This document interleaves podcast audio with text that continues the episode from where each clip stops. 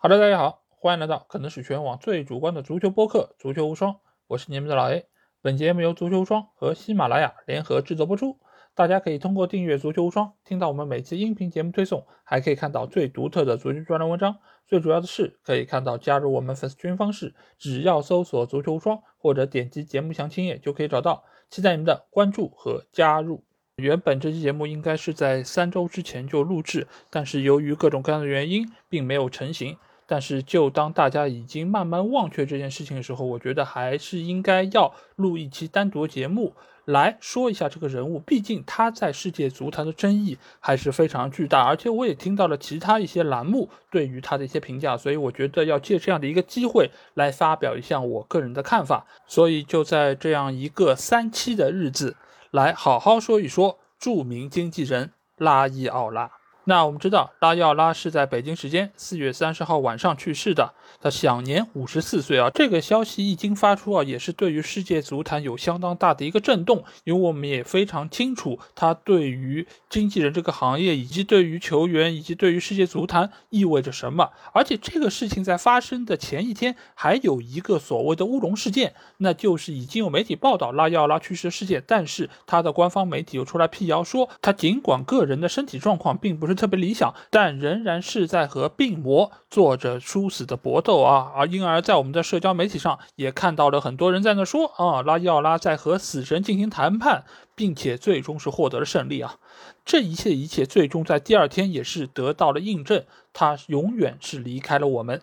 那我们先来回顾一下他的一个生平经历吧，因为我们知道他是一个意大利人，因为他出生在意大利南部的一个小村庄。但是呢，他的家族在他一岁左右的时候就集体移民到了荷兰。在荷兰，他们作为一个北漂，也是生活非常不容易。因此，他的父母就开设了一家意大利餐馆，凭借他们意大利人非常出色的一个厨艺啊，征服了当地人的胃。所以，这家餐厅也在当地是生意非常的兴隆。从小，拉要拉其实就是。餐厅里面非常重要的一份子，他是忙前忙后做各种各样的杂事儿，因此他也积累了非常丰富的和人打交道的经验啊。毕竟餐厅就是一个小社会嘛，迎来送往各色人等，所以他就在这样一个餐厅里面学会了察言观色，也学会了看人下菜碟，更学会了如何用他独特的沟通技巧，让对方能够接受他的很多意见啊。包括在这个餐厅里面，他也学会了多达七种语言，这也为他日后能够成为一个出色的经纪人奠定了相当优异的一个基础啊。而就在他十二岁的时候，他就开始帮父亲报税，用流利的荷兰语和当地的官员进行交流，并将赚来的钱存到利息最高和最安全的银行。而当他到了大学时期，他开了自己的第一家公司。盈利颇丰啊！而且最经典的一次操作，就是将他父亲的一家餐馆卖给了麦当劳，而且他又作为中介，将这家麦当劳又卖给了一家房地产商，赚到了他人生中的第一桶金啊！所以这也是让他能够在小小年纪就已经尝到了赚钱的快感。而另外一方面，他们家所在的这家餐厅又是当地一家俱乐部哈勒姆的赞助商之一，所以俱乐部经常会有一些团建啊，包括球队的一些会议，会选在他们的餐厅来召开。一来二去之后，拉伊奥拉就和他们的领导层非常的熟啊，所以他也是向他们表达出了自己对于球队一些见解。一开始，这些管理层对于他的意见是不屑一顾，因为觉得，哎，你懂什么？你又不是专业的。但是随着时间推移，他们发现拉伊奥拉对于球队的很多预言都成真了，包括他也能够对于很多球员的个人特点提出自己独到意见。因此，久而久之，球队也对于他的这些看法表示了认可，最终是聘请他成为了俱乐部的体育和技术总监。当时的拉奥拉不过只有二十岁出头，他的身份仍然还是一个大学生，所以他在得到这份工作之后，很快就终止了自己大学的学业，专职为这家俱乐部而工作。而且他和球员的关系也非常好，经常也会联合球员去找俱乐部讨要福利啊。而就在他担任球队总监的这段时间之内，他向俱乐部推荐了一个年轻的新秀球员，那就是日后成为巨星的冰王子博格坎普。博格坎普当时在阿贾克斯已经是崭露头角，而且是展现出了相当不错的一个能力。但是俱乐部嫌博格坎普的要价太高，所以并没有满足拉奥拉的这么一个要求啊，所以拉胖一气之下。就离开了球队，自谋出路。而当时正好是遇到了博斯曼法案成立，他敏锐的嗅到了商机，直接转行成为了经纪人。当时他由于初出茅庐，还没有自己单干，而是进入了一家体育代理机构。当时这家公司其实是拥有非常多荷兰球员的一个代理权，所以他拥有多种语言的这样的一个天赋，就帮助他能够更好的适应这份工作，而且也是将非常多的球员引入到了当时有小世界杯之称的意甲啊，包括我们所熟知的文克、琼克、博坎普以及科瑞克等等这些知名的荷兰球员。而当他积累了足够的经验之后，他就决定离开公司，自己单干了。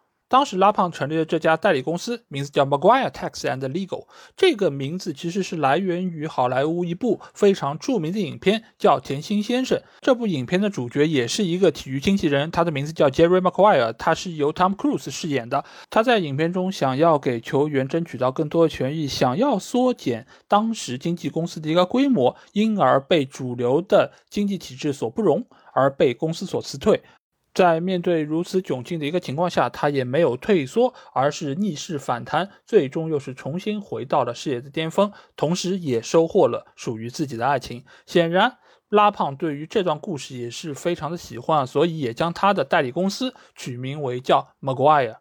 再之后，拉胖凭借他非常出色的沟通能力，将越来越多的球员引入到了意甲联赛。他最著名的一个案例，那就是将当时还在捷克国内踢球的内德维德引入到了拉齐奥队啊。因为拉齐奥队当时的主教练是泽曼，泽曼是一个对于球员要求极高的教练，而且我们知道泽曼对于进攻的一个渴求也是非常的令人瞩目。所以他当时给拉奥拉定了一个指标，就是什么？我要一个完美的球员。这个完美是什么？他能够在一场比赛里面跑十七公里，还能够像马拉多纳一样运球，并且训练要比你想象的还要努力。那很多人不禁要问：这样的一个球员真的存在吗？拉奥拉说是存在的，这个人就是内德维德。很快，拉齐奥就和内德维德签约，并且内德维德也用他非常出色的球技。征服了拉齐奥的球迷，但是好景不长啊，因为泽曼很快就离开拉齐奥俱乐部，新来的是我们所熟知的瑞典人埃里克森。在埃里克森刚刚上任这段时间里面，内德维德根本没有上场的机会，所以这个时候他也和拉胖在沟通说：“哎，我是不是应该要离开这个球队？”而就在当时，拉奥拉给出了他一个非常肯定的答案，那就是你应该要留在球队，让拉齐奥知道你有多重要。很快。埃里克森就给了内德维德机会，并且将他作为了球队的绝对核心。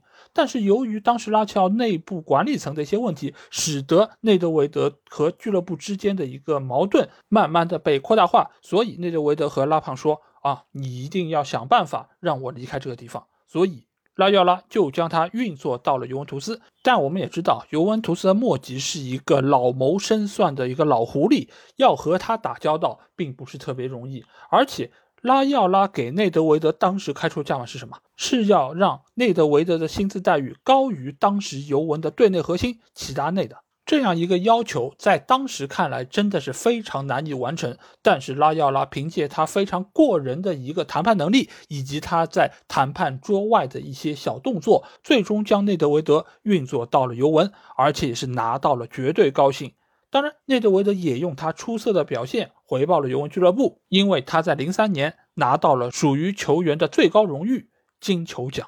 当然，后来。拉胖手下的明星球员是越来越多，而且他也以他桀骜不驯的一个性格，越来越树立起了自己的一个品牌啊。包括他和伊布谈判那个过程也是非常有名啊。当时伊布已经是一个非常知名球员，而且我们知道伊布是谁，他是自称上帝的一个人。但是他在第一次和拉胖见面的时候，被对方的气势完全给震慑了。我们来看一下当时发生什么。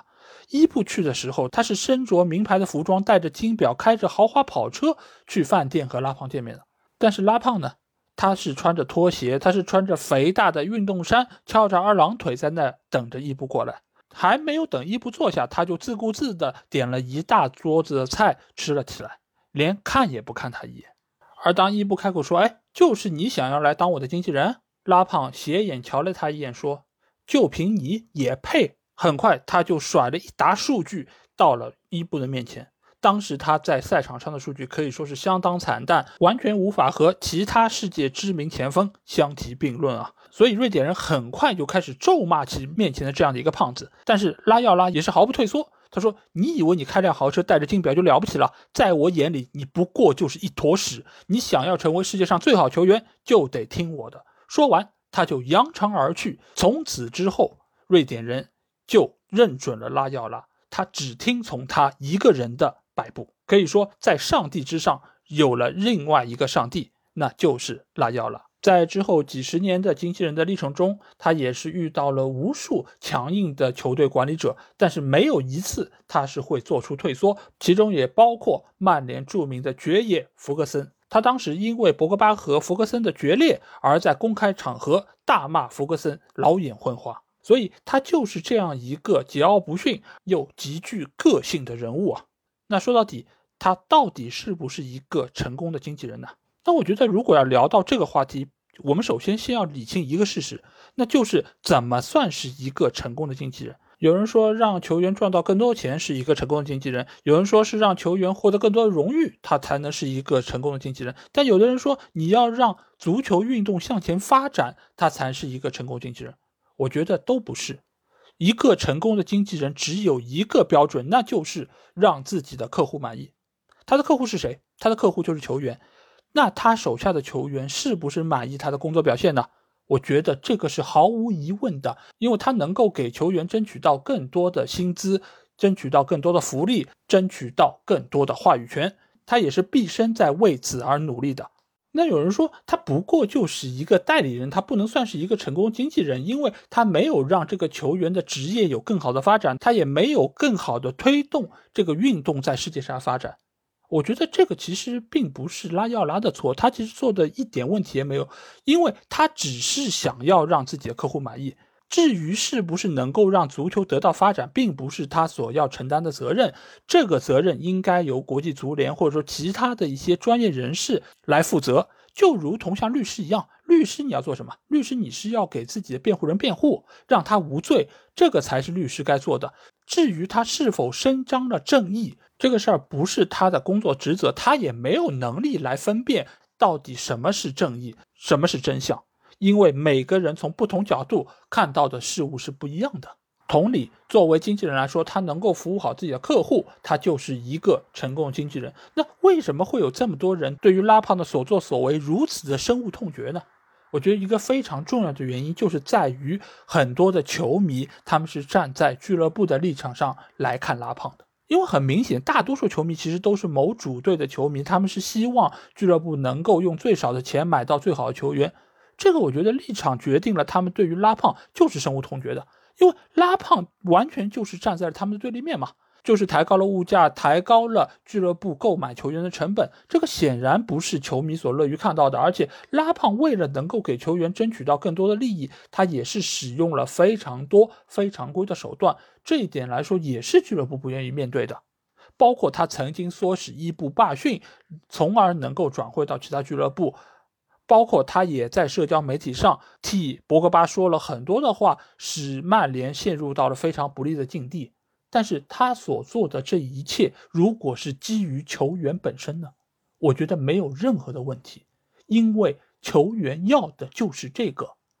那为什么没有人去喷球员呢？为什么都把所有的矛头都指向了拉奥拉呢？那只是因为球员对于他们所在的主队还有哪怕那么一点点的利用价值，而拉胖则是那个可以被无情狂喷的对象。还有人说啊，拉胖就是为了赚钱，他所有为球员的付出，包括他对于球员的爱护，都是为了钱啊。我觉得这么说真的是没有任何道理，因为经纪人也好，中介也好，他们存在的价值是什么？当然就是赚钱，你当然可以说他为了球员好，就是为了让自己能够多赚一点钱。但是这两者之间难道不是捆绑在一起的吗？他是不是让球员更好了？他是不是让球员更满意了？你不妨去问一下所有他所代理的球员，有哪一个不是对于他感恩戴德的？所以我之前在我们的一期长期节目里面也说过，如果我要请一个经纪人，我就请拉胖，我就请拉奥拉。因为他真的能够最大程度满足我个人的需求。还有不少人说啊，就是拉胖这种行为才造成了他手下那些球员没有一个可以获得很高的荣誉、很高的成就、很高的种种种种的肯定。那如果他手下那些球员就不想要那些呢？他就想要钱。你就算是给他拿到了荣誉，拿到了杯子，最后不也是用钱来承认他们的能力吗？那如果他们能够直接拿到这么多钱，他们又何必要去苦苦追寻那些荣誉呢？另外一方面，如果俱乐部觉得拉奥拉是在哄抬物价，是在逼迫他们拿出更多钱来购买这个球员，那俱乐部大可以不买。这个并不是一个强买强卖的过程。我们很多人出去买东西也是如此，就是如果你这个价格太高，你买不起，那你可以选择不买。市面上有的是其他球员可以来替代相同的位置，更何况拉亚拉手下代理的球员数量。并不是特别多，他相比于巴内特，相比于门德斯来说，他手下的球员真的是少得可怜。你如果觉得他真的是漫天要价，这个价格给的不合理，你大可以不买啊。但是呢，每一个俱乐部都满足了拉奥拉的要求，为什么？显然就是因为这个价格他们还可以承受。本身在谈判桌上，俱乐部就是强势的一方，如果没有。经纪人替球员发声，那球员就和普通的公司员工一样，他是处在一个弱势群体，他根本就没有话语权。我们试想一下，如果我们在工作中，我们在和老板就薪酬进行谈判之后，能够也有一个像拉伊奥拉这样的人站出来替我们拿回更多的权益，你会不欢迎吗？你会排斥他？你会贬低他？你会骂他吗？我不知道你们怎么想，反正我不会。还有不少人说啊，他相比于门德斯来说，他的很多所作所为确实是上不了台面，格局不够大，或者怎么怎么样。但其实我们不妨来比较一下这两个知名的经纪人吧。门德斯确实在很多的言行方面、格调上面，确实要比拉奥拉显得更加的高端、时尚，或者说是更有门面。而且门德斯手下的球员似乎看上去获得的成功也要更多。但是如果你要选择一个经纪人，你会选择谁呢？我觉得我还是会选择拉约奥拉。为什么？因为我们可以看一下门德斯手下，尽管他顶尖的那些球员，他获得的所谓成功是更高的，但是门德斯他手下的球员也多啊，你未必能够做到他最顶尖的那个位置。那门德斯手下那剩下的中游的以及底部的那些球员呢？他们所能够获得的关怀以及。对于职业规划的这么一个建设，能够达到拉奥拉这样一个程度吗？我觉得是不能的。大多数在门德斯手下的这些球员，他们也就是被作为金字塔底的这么一个基础存在，他们被当成像牲口一样的卖来卖去，而不像很多人说那样是有什么职业规划。因为你们可以看一下，他把大量球员一批都卖给了狼队。这么多的葡萄牙球员、拉美裔球员，真的能够适应英超吗？他们真的愿意去英国吗？门德斯完全不 care，你就去吧，到那儿你能够打出身价，我能够卖钱，这点来说和拉要拉有本质区别吗？你但凡是一个经纪人，你做的都是同样的勾当，只是形式有所不同而已。那在这个基础之上，你又为什么要去抨击拉要拉，而去抬高门德斯呢？本质上来说，他们是一类人。只是一个是真小人，一个是伪君子，而且由于拉胖手下的客户数量相对来说是比较少的，所以他能够更有针对性的来对于每一个球员做出他们的一个布置，而且拉胖也确实多次为手下那些桀骜不驯的球员做出了非常有针对性的一些布置，包括伊布，包括巴神巴洛特利。只是由于各种各样的原因，有些球员打出来了，而有些球员并没有发挥出他们该有的一个水准。但是从总体的比例上来说，这也是在一个正常的范畴之内。毕竟我们可以看一下门德斯手上的几百个球员，又有多少个 C 罗呢？所以平心而论，我觉得拉奥拉是一个相当出色的经纪人，他也可以说是世界上最成功的经纪人之一。因为我对于所有在所在行业能够倾尽全力而且做到极致的人，都会给予非常高的评价。那拉庞离世之后，他手下这些球员的前景又会怎样呢？我觉得这个也是大家非常关注的一个话题啊。就比如说像这个夏窗已经去到曼城的哈兰德，包括从曼联自由身出走的博格巴，他们的未来职业生涯会有怎样的一个影响呢？那首先，现在拉要拉这个公司已经是非常的具有规模化，这个这点其实和门德斯的公司是一样的。就算是他们不存在了，整个公司仍然会以一套非常成熟的方式运作下去。就目前情况来看，整个公司会被交由两个人物来管理啊，一个是他的兄弟文森佐。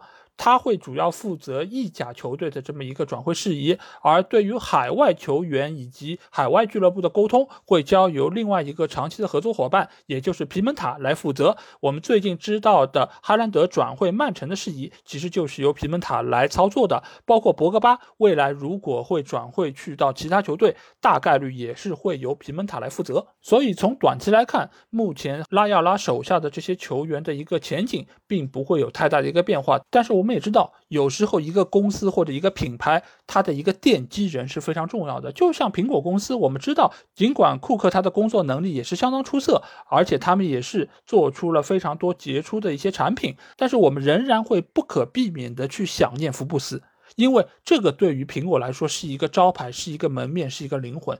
所以拉要拉的公司也面临同样的一个问题，就是这样一个公司已经没有了一个招牌人物，那。以后该怎么运作？其实各方都会有自己的一个担心，包括他旗下的很多的客户球员都有可能转投到其他的知名经纪人手下，所以这个是对于整个公司一个潜在的风险存在。但是仅仅从即将到来的夏窗来看，并不会产生特别明显的一个影响。拉胖的帝国仍然是非常的稳固。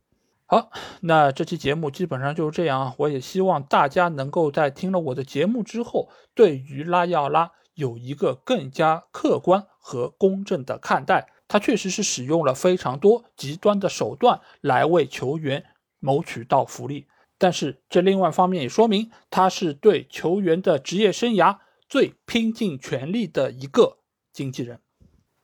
相信大家听了我这期节目，一定会有非常多反对的声音，想要等着来说我。那希望大家可以积极的在我们的评论区留言。如果想要和我直接交流，也可以来加我们的群，只要在微信里面搜索“足球无双”就可以找到。期待你们的关注和加入。那这期节目就到这儿，我们下期的无双短评节目再见吧，大家拜拜。